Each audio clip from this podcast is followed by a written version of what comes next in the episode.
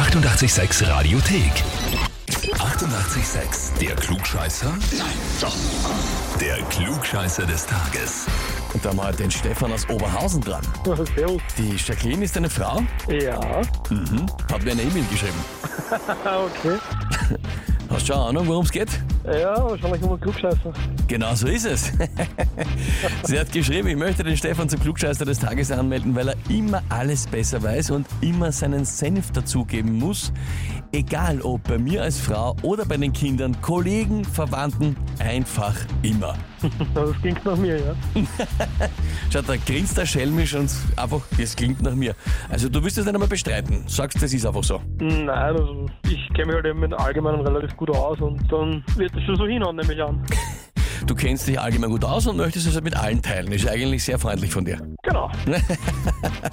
Ja gut, Stefan, dann würde ich sagen, schau mal, ob du auch den Klugscheißer des Tages holen kannst, oder? Na gerne. Na dann legen wir los.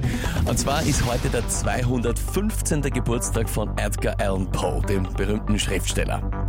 Was heute auch ist, ist der Tag des Poe Toasters. Die Frage ist, was ist der Poe Toaster?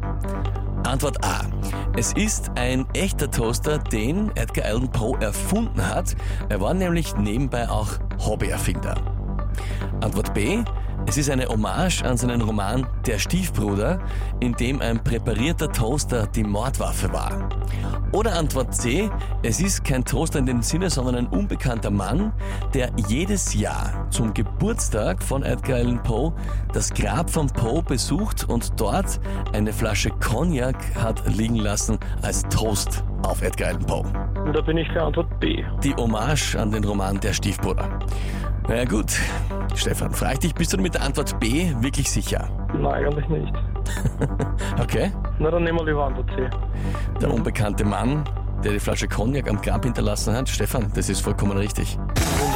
Wunderbar. Ja, und zwar von den 40er Jahren bis 2010 hat das irgendwer immer gemacht.